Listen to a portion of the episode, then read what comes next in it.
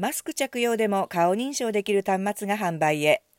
認証の精度は最高99%に。官王鍵は18日に AI 人工知能時代のハイテクの最新成果を発表した。独自開発のチップを搭載した翼を持つロボット。マスクを着用していても正確に顔認証できる出入り管理端末。さらには手書きの文章の認証率が95%以上に上る手書き認証システムが勢ぞろいした。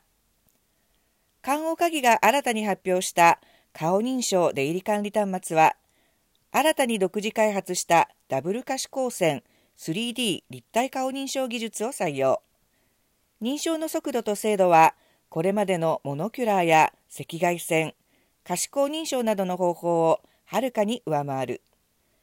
認証の精度は最高99%に上り、マスクを着用していてもスマートに認証できる。